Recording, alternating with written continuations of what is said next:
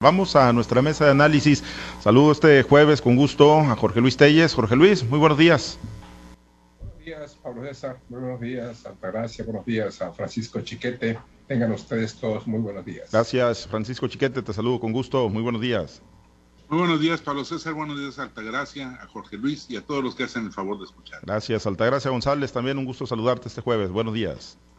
Buenos días, Francisco. Buenos días, Jorge Luis. Buenos días, Pablo. Y buenos días a todo nuestro amable auditorio. Gracias. Pues hoy, hoy temprano, el presidente López Obrador, hace unos momentos nosotros lo escuchábamos aquí en el noticiero eh, y seguramente les tocó seguirlo, pues empecinado ¿no? en el tema del regreso presencial a las aulas, incluso ahí con el respaldo del dirigente nacional del Sindicato de Trabajadores de la Educación, la propia secretaria Delfina Gómez, y bueno, pues insistiendo mucho, ¿no? Y ayer en el escenario del peor día en cuanto a registro de contagios nuevos de COVID-19, el día de ayer se reportaron 22.711 nuevos contagios en las últimas 24 horas, una cifra pues que marca récord no para la tercera ola, sino para el país en lo que va de la pandemia. Y en ese escenario, bueno, hay una insistencia de que se regrese a las, a las clases. Eh, Jorge Luis, eh, pues digo, esas frases de cuando decían vamos tomando la pandemia, ya estamos aplanando la curva, pues yo creo que seguimos muy lejos de un escenario de esa naturaleza, así con un avance en la vacunación del COVID-19 pero bueno, eh, Jorge Luis, pues estamos todavía en un escenario muy, muy crítico, ¿no? Que, pues digo, ya lo hemos platicado en emisiones anteriores, si permite o no permite el regreso presencial, nos vamos acercando, faltan menos días, faltan menos semanas para el 30 de agosto. Pero bueno, ayer que alcanzamos eh, las, eh, el mayor número de contagios y que se rebasaron los 3 millones de casos confirmados en México acumulados desde que inició la pandemia, ¿estamos para esa necedad del regreso a clases presencial, Jorge Luis? Estamos domando al monstruo, decía también. Estamos domando a la bestia, decía también el presidente López Obrador cuando se refería a que ya se había medio controlado la pandemia, pero, pero pues en realidad nunca ha habido ningún control. Que hubo un descenso de casos, es cierto, ¿no? Pero, y que duró varios meses eh, de buenas noticias, pero pues lamentablemente eh, curiosamente, inmediatamente después de las elecciones federales del año de, de, junio comenzó este repunte, sospechosamente, inexplicablemente, ¿no? Eh, y hacia arriba y hacia arriba. Aquí en Sinaloa, afortunadamente, este, pues, eh, ha habido un descenso de 100 casos de una semana a otra en el promedio diario, pero bueno, pues han dicho tantas mentiras que, que, ya es muy difícil de creer, ¿no? Ojalá fueran ciertas estas cifras que está manejando la Secretaría de Salud del Gobierno del Estado, pero la verdad es que nadie las cree. Por ahí un día de estos se les ocurre decir con que, ah, es que no teníamos registro de tantas y tantas que no estaban en plataforma y por rum, ahí va el nuevo trancazo para el incremento de las cifras. Yo creo que esta, esto va a quedar únicamente en buenos deseos del presidente. Al menos eh, yo a las gentes que, que las que he platicado o que he entrevistado, no hay nadie que me diga que va a mandar a sus hijos a la escuela. Una sola persona no he encontrado que diga que va a mandar a sus hijos a la escuela. Y claro, pues tienen mucha razón. Si yo fuera padre de familia de esa, en esa condición, pues haría exactamente lo mismo. Los padres están aferrados a su idea también de que preferible perder un año a perder un hijo. Y luego aparte se les endilga la responsabilidad de limpiar las escuelas, que son un cochinero, ¿eh? son un cochinero, y más con esta lluvia de estos últimos días, si había algún avance, si por ahí algunas escuelas habían empezado ya a medio regular su situación sanitaria, pues con estas lluvias ahora la situación se vuelve a descomponer por completo. Y lo peor es que la autoridad pues le indiga a los, a los um, directores de escuelas, a los padres de familia, la responsabilidad de limpiar las escuelas. Pero ojalá fuera únicamente limpiar eh, quitar los charcos que hay, en los, los, remanentes de las lluvias. No, es la falta de equipamiento también, la falta de aires acondicionados, de abanicos, de cristales, de escritorios. O sea, las escuelas son un desastre. No entiendo yo definitivamente cómo el presidente López Obrador puede aferrarse a esa idea cuando los casos están a la alza. Cuando ayer se presenta un nuevo récord, un nuevo récord para el país en número de contagios, un número superior, completamente rebasada la cifra, la última cifra, récord era de enero, creo, de enero pasado con 22.334, ayer 22.711. Y lo peor es cuando ya se llegan a estos niveles, las cifras van hacia arriba, hacia arriba y no hay para cuándo. No de ustedes de que en lo que resta de la semana estas cifras vayan a llegar quizás hasta, hasta niveles de los 25 mil. El presidente Chiquete decía que Bangladesh, Bangladesh y México son los únicos, o somos los únicos países donde no se ha dado el regreso presencial y que esto no es una necesidad, eh, no es una necedad, que es una necesidad imperiosa que se dé el retorno a clases. Pero bueno, yo no sé si otros países que ya regresaron a los eh, muchachos a las clases tengan, pues, estén alcanzando todavía niveles máximos de contagio en materia de coronavirus, Chiquete. El problema aquí es que el presidente está viendo la situación del nivel educativo. Al principio era la economía, pero hoy están con el grave fracaso que resultó de la educación a distancia y los severos problemas que van a enfrentar algunas de las generaciones estudiantiles en los años futuros. Pero vale mucho la pena preguntarse, ¿es más importante el nivel educativo o la vida? Y eso es lo que el presidente no está viendo. Yo creo que él está sacando las cuentas de lo que se tiene que hacer, que tiene que atacarse de manera inmediata el déficit educativo, eso es, no tiene vuelta de hoja. Pero vamos a insistir, tiene que ser a costa de la vida o a riesgo de la vida, porque pues lo que teníamos antes como expectativa positiva, como consuelo, era que los jóvenes y los muchachos no se contagiaban y si se contagiaban no lo hacían de manera grave Hoy estamos viendo que no. Cada vez son más y más los casos de niños incluso que son enfermos, que pasan muchas dificultades para recuperarse del COVID o que definitivamente pierden la vida. Por fortuna no son muchos los casos relativamente, pero si vamos a mandar a los niños a contagiarse, pues sí vamos a abrir la caja de Pandora, vamos a, a generar ese riesgo innecesario. Yo creo que el presidente pues en la desesperación esta de alcanzar buenos niveles históricos de resultados educativos, está yéndose del otro lado, como ha, eh, pues, ha ocurrido con otros, otros temas, el problema de la, de la violencia, de la mortandad eh, por violencia, que no la quiere enfrentar con, con balazos porque dice que el fuego no se combate con fuego, pues ahí estamos pasando estas situaciones, lo está extrapolando al, caso del COVID y nos está poniendo en un riesgo como sociedad y sobre todo está poniendo en riesgo a lo más valioso que tenemos que son los niños porque son el futuro de esta nación. Y si lo vamos a tratar así, pues estamos maltratando el futuro complicado, lo hemos dicho, hay que hacer pues valoraciones paso a paso conforme se acerque el 30 de agosto, pero en las condiciones actuales y más con el dato ayer de que alcanzamos cifra récord, pues pareciera así una necesidad de parte del presidente Andrés Manuel López Obrador. Altagracia, y bueno, ayer se activaron los comités eh, de participación, ¿no? Donde, bueno, pues padres de familia, maestros, pues ahí se fueron a las escuelas a limpiar, se fueron escobas en mano, trapeadores, pues a tratar de pegarle una limpiada. Obviamente hay problemas estructurales mucho más fuertes que ir a pegar una trapeada un plantel educativo, ir a limpiar los vidrios o sacudir los mesabancos. Hay, hay muchos problemas de falta de energía eléctrica, se robaron los aires acondicionados, las computadoras, eh, obviamente pues se robaron eh, la tubería de cobre, no hay sanitarios, en fin, hay problemas estructurales en muchas escuelas del estado de Sinaloa, pero además ayer mismo se quejaron los maestros del CENTE de la 27 y de la 53, ni siquiera insumos les está dando el gobierno para hacer esos trabajos de limpieza, Altagracia. Mira, hay una cosa que queda de manifiesto, hay una incapacidad total eh, en cómo se ha manejado la pandemia. Eh, no es peyorativo solamente del sector salud, también en el sector educativo. Estamos viendo este desmantelamiento de las escuelas, esta falta de atención que se le dio durante este más de año y medio en manos de quienes estaban. Estas escuelas tenían un presupuesto asignado para el mantenimiento, para las remodelaciones, para, para lo que es todo el, el, proyecto educativo de un ejercicio. Este problema en la pandemia ya está abarcando dos ejercicios, dos presupuestos que no sabemos dónde quedaron, porque se supone que si bien es cierto, había un confinamiento para todos los maestros, eh, los responsables de la educación, pero me pregunto, ¿por qué las dejaron caer? ¿Dónde está ese personal? No iba nadie a revisarlas, esos directores, esos jefes de sección, inspectores, los mismos trabajadores de mantenimiento de las escuelas, ¿dónde estaban? ¿Por qué permitieron todo esto? Ahora, están pidiendo el apoyo de los padres de familia para eh, el mejoramiento, la limpieza, la remoción de escombros, de basura y todo Ahora, el presupuesto también para ese eh, renglón en específico, ¿dónde está?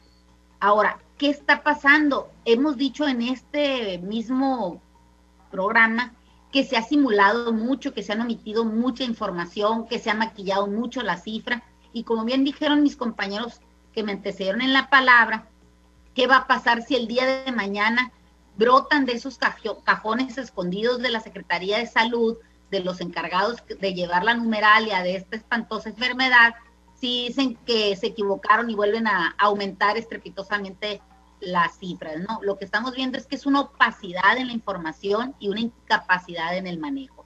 Eh, no solamente de, la SEP, también de la Secretaría de Salud y también de todos los tres niveles de gobierno, porque todos están inmiscuidos, todos están involucrados y nadie quiere hacer frente a esta situación tan grave que estamos pasando. Bien lo dijo Jorge Luis, muchos eh, padres de familia que tienen sus hijos en edad de mandar eh, de, acudir a las clases presenciales, pues tienen el temor. ¿Por qué? Porque si no son capaces las autoridades educativas de mantener los, los, los baños de las escuelas para que las utilicen de manera digna, van a tener los filtros y los controles de salud para evitar que nuestros hijos se, se contaminen, pues creo que no. Han quedado a deber mucho y creo que eh, la cuenta le sigue aumentando y no hay manera de cómo se baje. Lo que es una realidad es que si el presidente Andrés Manuel López Obrador lo dijo y lo dice de manera contundente, no solo una vez, lo ha venido aclarando durante todas las conferencias mañaneras en las que tiene oportunidad de participar cuando se le pregunta este tema, pues vuelve a decir que agosto es la fecha en que se va a regresar a la escuela. Ahora, van a ir a la escuela, quién sabe regresen, porque eso es lo que, de hecho, es de lo que se, de lo que se estamos tratando aquí, del la gran riesgo en lo que se enfrentan los niños al llegar a las escuelas. Nuestros jóvenes eh, sabemos, todos fuimos jóvenes alguna vez, aunque parezca que no, pero sabemos que los muchachos, ¿cómo, cómo es el trato entre ellos? Se abrazan, se, se avientan, se juegan, están siempre uno encima del otro. Entonces, van a tener los maestros la capacidad de poder contener a la juventud para que no haga este tipo de, de, de acciones. Me parece que no, los niños no saben usar el cubrebocas porque nosotros como padres hemos fallado. La, las autoridades han fallado en las estrategias implementadas y se me hace la verdad muy arriesgado y se me hace una situación bien difícil. Bien lo dices tú, no es solamente llegar con un trapeador o con una botella de cloro y limpiar en ese momento el salón. ¿Qué va a pasar cuando la cotidianidad nos diga que los contagios en los mismos centros escolares van aumentando? No va a haber sanitaciones de ambiente porque no hay recursos para comprar una escoba, menos para una máquina de este tipo. Me parece que hay muchas otras cosas que se deben tomar en cuenta antes, antes de mandar a nuestros hijos a esa exposición tan alta al contagio. Pues y de, pilón venirse a contagiarnos a nosotros. Ya se aventaron un protocolo ahí, las autoridades de la Secretaría de Educación Federal, lo dieron a conocer hoy, muy básico, muy elemental, dicen integrar un comité participativo de salud escolar, establecer un filtro de salud en casa, lavado constante de manos con agua y jabón, uso de cubrebocas sobre nariz y boca mantener la sana distancia, dar mayor uso a los espacios abiertos, se suspenden ceremonias y reuniones generales, avisar inmediatamente la presencia o sospecha de casos COVID. Maestros y maestras podrán suscribirse a los cursos de apoyo socioemocional en línea de la SEP.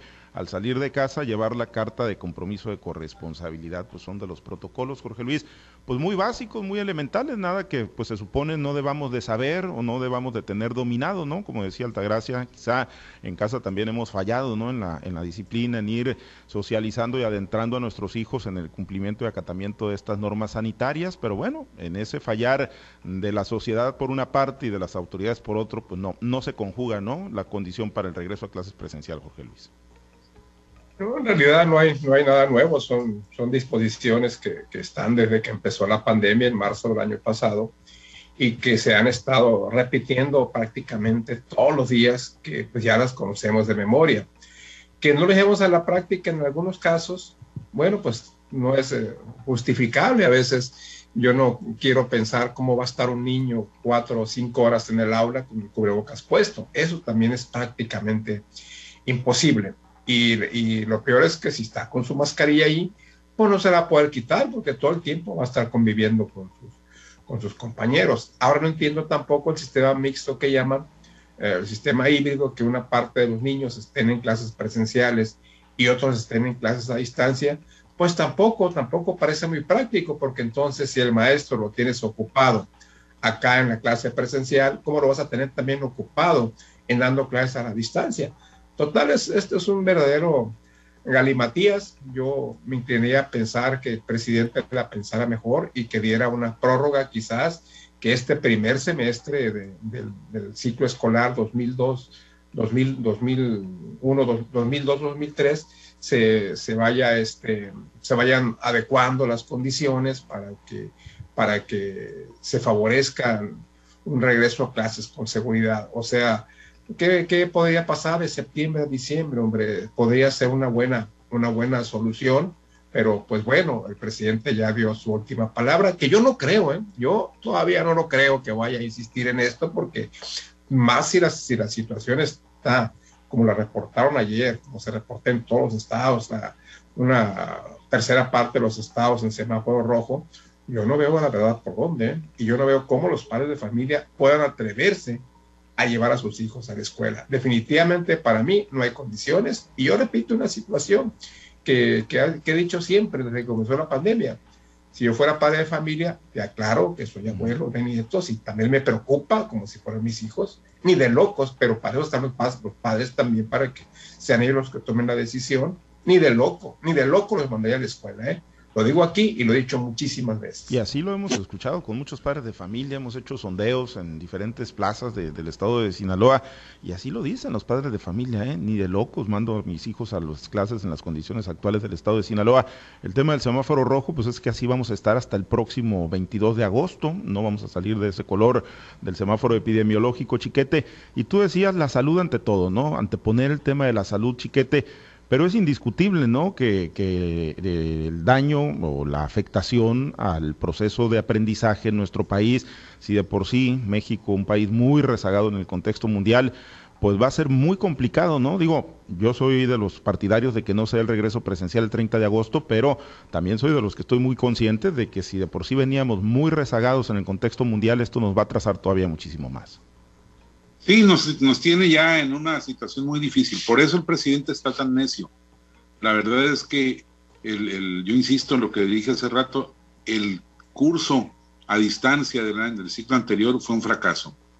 Hay rezagos muy severos que se adicionan, como tú dices, a lo que ya veníamos arrastrando. Pero con todo y eso, es un problema de salud muy, muy serio, que no ha sido controlado, que no ha sido domado este protocolo que nos narrabas es exactamente el mismo que nos dijeron, no pasa nada, ustedes lávense las manos, pónganse a metro y medio de la, de la gente, eh, quédense en su casa lo más posible y con eso lo vamos a sacar adelante. Y sobre eso trabajamos supuestamente y en lugar de seis mil muertos como se calculaba, o de 60 mil en el escenario más catastrófico, estamos a punto de llegar a los 250 mil y ya se reconoció que durante el año anterior hubo un exceso de mortandad de, 200, de, 500 mil personas. Es decir, cada país sabe lo que se va a morir más o menos eh, con cierta precisión a lo largo de un año. Bueno, pues esa expectativa de México se duplicó. Hubo 500 mil muertos. Se reconocen 150, creo, del año anterior bueno, pues son, son más, son el doble. Llevamos ya 500 mil muertos de más atribuibles todos al, al, COVID. Y entonces queremos, con esa misma fórmula que no funcionó, queremos insistir en que vuelvan a clases. Preguntaba Altagracia dónde están los presupuestos. Ya no hay presupuestos para mantenimiento como algo institucional. Los padres de familia van a recibir, dijo el presidente, el dinero directo en efectivo y ellos que lo apliquen pues esto no garantiza absolutamente nada. Lo que era el ICIFE era, era un, organismo que tenía la responsabilidad de ir a, visitar las escuelas, vigilar que la infraestructura estuviera bien y había una responsabilidad oficial para sacarlos adelante. Ahora ya no. Ahora ya son los padres de familia que si recibieron o si no recibieron el dinero no lo sé. Pero esto todavía va más a agravar más las cosas porque bueno, se pierde la economía de escala. Si el gobierno concentraba todos los recursos, podía comprar a precios mucho más bajos y, ejercer un mayor beneficio. Hoy no. Cada padre de familia sabrá cómo compra su kilo de cal y su saco de cemento y entonces esto pues va en detrimento de las posibilidades de, de dar un buen mantenimiento. Las cosas no están bien y no solo por el COVID, sino por los riesgos y los rezagos tan graves de la administración pública. Bien, pues eh, finalmente Altagracia, como pronóstico lo dejamos, reflexiona el presidente y le baja su necedad y no regresan los chamacos a las clases presenciales el próximo 30 de agosto. Pues es una muy buena pregunta la que haces, Pablo. ¿Quién va a hacer entender al presidente si en otros temas tampoco lo han hecho entender? Al presidente se le ha metido entre ceja y ceja que los muchachos regresen a clases presenciales en el mes de agosto y dime qué poder lo puede hacer cambiar. Ahora, la confrontación que está teniendo hoy en día el presidente, una más que se le agrega a la gran lista de confrontaciones que tiene el presidente, pues es con los padres de familia si antes se confrontó con medios de comunicación, con políticos del pasado, con sus adversarios, con los empresarios, hoy con las mujeres que en, el, tema del activismo, eh, ahora lo está haciendo con lo más sensible y con lo más preciado que tiene este país, que es la juventud. México es un país de jóvenes y, realmente si nosotros continuamos con esta necedad de mandar a nuestros hijos cuando no se garantiza la salud de ellos en esos centros de educativos, pues mal trabajo estamos haciendo como padres de familia. Hay algo que tenemos que señalar, que hemos tratado este, este tema de la pandemia como algo pasajero y nos dicen mañana pasado, el mes que entra, el año que viene, va a terminar y, nos dicen que el uso del cubrebocas y las medidas de sana distancia y, de cuidado de la salud, pues va a, va a llegar el momento en que ya no las vamos a hacer y vamos a relajarnos. Creo que ahí también estriba un gran problema. Hay países eh, económicamente más avanzados que México donde el uso del cubrebocas, el uso de las medidas sanitarias es, es cosa de todos los días. O sea, estas medidas tenemos que entender que llegaron para quedarse. Si vemos Corea, si vemos a Japón, si vemos en unas partes eh, como China, que son países que son altamente tecnificados, altamente eh, avanzados económicamente, pues estamos viendo que ellos utilizan el cubrebocas diariamente, que utilizan las medidas de sana distancia diariamente. ¿Por qué en México tiene que ser lo contrario? ¿Por qué imitar las medidas de Estados Unidos que andan eh, sin cubrebocas y que eso les ha provocado el aumento exagerado también en el tema de la, de la muerte por el, por el COVID-19 y por las variantes que se están presentando, porque nosotros imitamos esa conducta que no nos lleva a nada bueno y no, imita, no imitamos las conductas también del pueblo estadounidense, donde se levantan diariamente a sacar adelante a su país. Creo que en México hemos abusado de la comodidad y hemos sido permisivos con las autoridades que han estado manejando esto. Nuestros legisladores nos han acabado de ver